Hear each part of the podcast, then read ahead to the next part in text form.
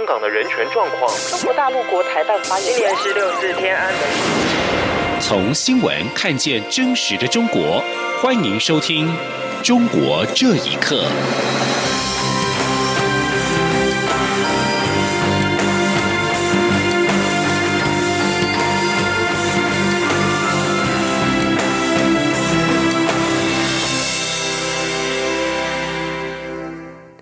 听众朋友们，晚安，欢迎收听《中国这一刻》，我是李自立。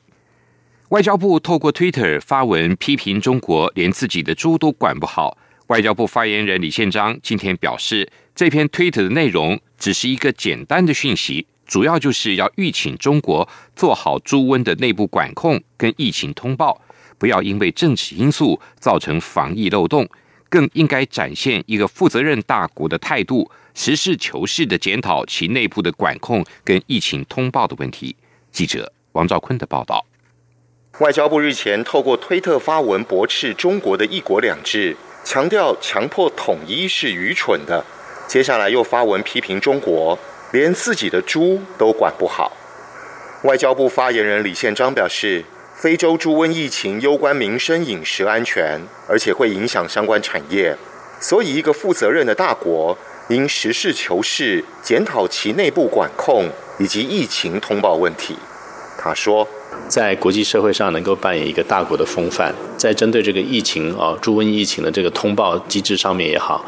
或者是针对这个人员跨国的交流，在这样的一个频密的时代，这个内部猪瘟的管控管理非常的重要。那当然也要负责任的进行国际上必要的通报，不能因为任何政治的因素或分歧，干扰这样的一个国际防疫。体系的一个运作啊，造成这个防疫上的一个漏洞。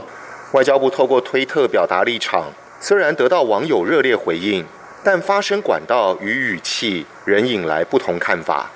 外交部的资深官员认为，在推特或脸书这样的新媒体平台，使用不同于传统官方回应的庶民用词，有助于表达立场。外界不需揣测或过度解读背后有着什么特殊动机。中央广播电台记者王兆坤台北采访报道：针对前总统马英九、前新北市长朱立伦等人关于“九二共识”是依据中华民国宪法而来的意见，陆委会今天晚间也表示，国内各政党应该有清楚的认知：一九九二年根本没有达成共识，中共从未承认一中各表，续提“九二共识”将不利于中华民国的生存空间。陆委会强调，政府未接受中共片面设定的“九二共识”。根本的原因是，北京当局所定义的“九二共识”其实就是一个中国、一国两制。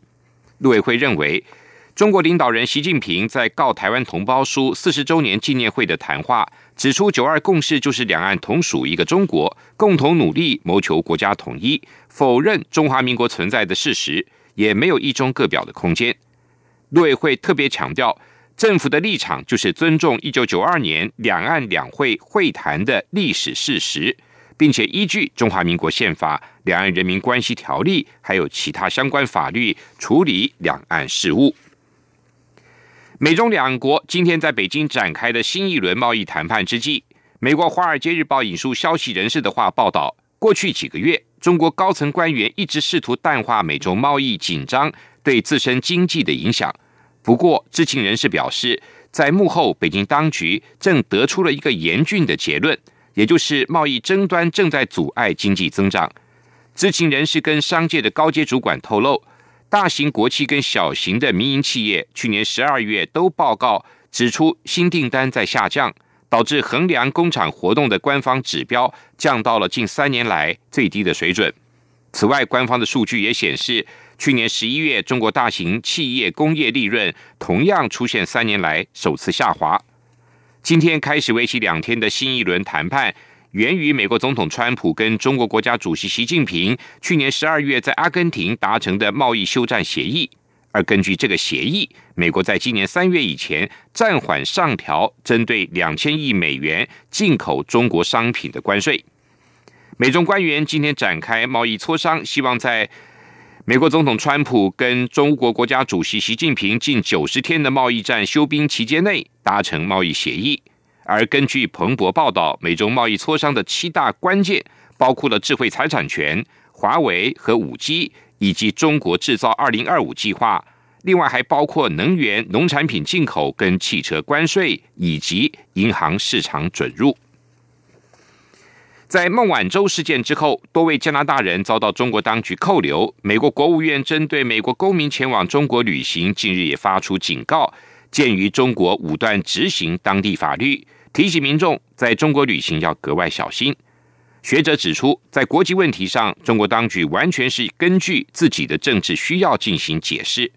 有媒体人也表示，希望在国际压力下改变中国态度，遵守国际的规则。请听以下报道。中国手机大厂华为财务长孟晚舟在温哥华被捕后，先后有十三名加拿大人在中国遭到拘留。美国国务院针对美国公民前往中国旅行，在四号发出了警告。鉴于中国武断执行当地法律，使用强行限制出境的做法，逼迫部分美国公民接受调查，因此提醒民众在中国旅行要格外小心，尤其是有中国血统的国民。中国外交部回应说，美方发布的旅行提示经不起检验，反倒是美方经常对中国公民赴美设置障碍。香港科技大学大陆学者彭先生接受自由亚洲电台访问时表示，在国籍问题上，中国当局完全是依据自己的政治需要进行解释。他说。因为抓捕孟晚舟本身是美国的司法当局提出的一个要求，加拿大方面只是根据两国的引渡条约具体执行而已。美国政府在这个公告当中指出的，中国政府在执行国内法律方面呢是非常的随意，在对待国籍这个问题上也确实是如此。在过去的几年里面，我们已经多次的看到，在国籍的问题上，中国政府的解释完全是根据他自己的政治需要来进行解释，一会儿承认双重国籍，一会儿又不承认双重国籍。中国媒体人曾先生受访表示，从美中贸易战到孟晚舟事件，中国政府所表现的强硬立场，表明中国不是一个法治国家。希望在国际压力下改变中国态度，遵守国际规则。美国在施压，中国不妥协，就产生这些问题了。但我个人观点认为啊，贸易战不打不好啊。中国现在国内其实是铁板一块啊，现在只有打贸易战，把他们打怕了、打疼了、打输了，他们才有可能转制。安徽网络活跃人士沈良庆也认为，中国本来就不是法治国家。在华为孟晚舟事件之后，中国对加拿大公民采取报复。在民主国家，既不能用这种随意抓捕他国公民的方法进行报复，又不能在本国公民被抓后不闻不问，也会承认来自于本国民间的压力。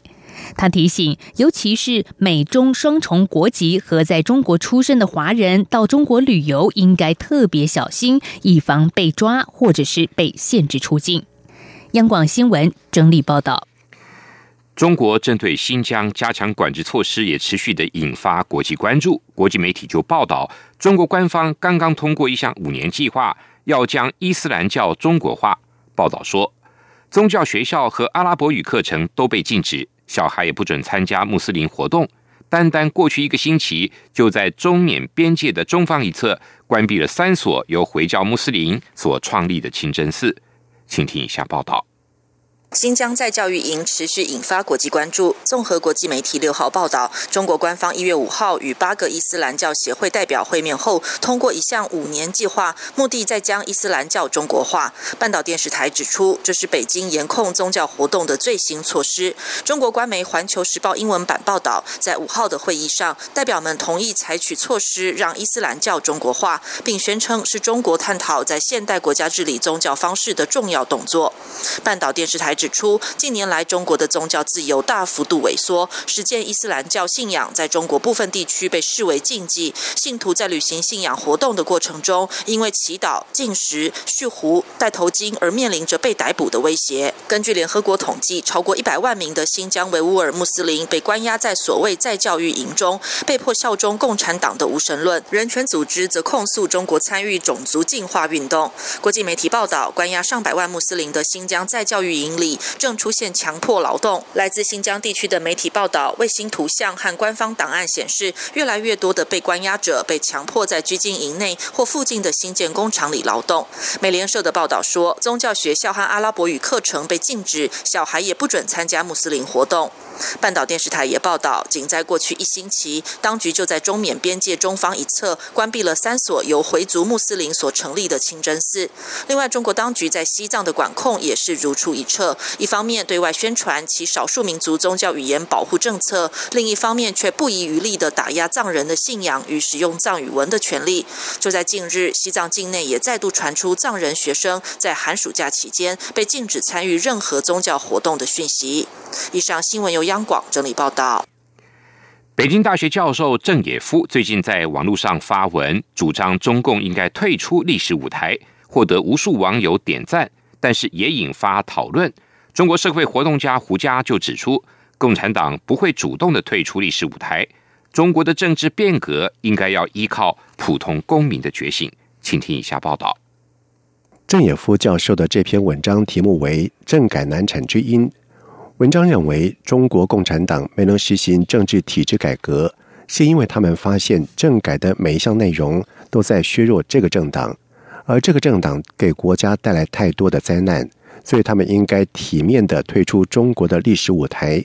郑也夫又认为，要终结一党专政，需要一个漫长的过渡期，只能由中国共产党来看守社会秩序。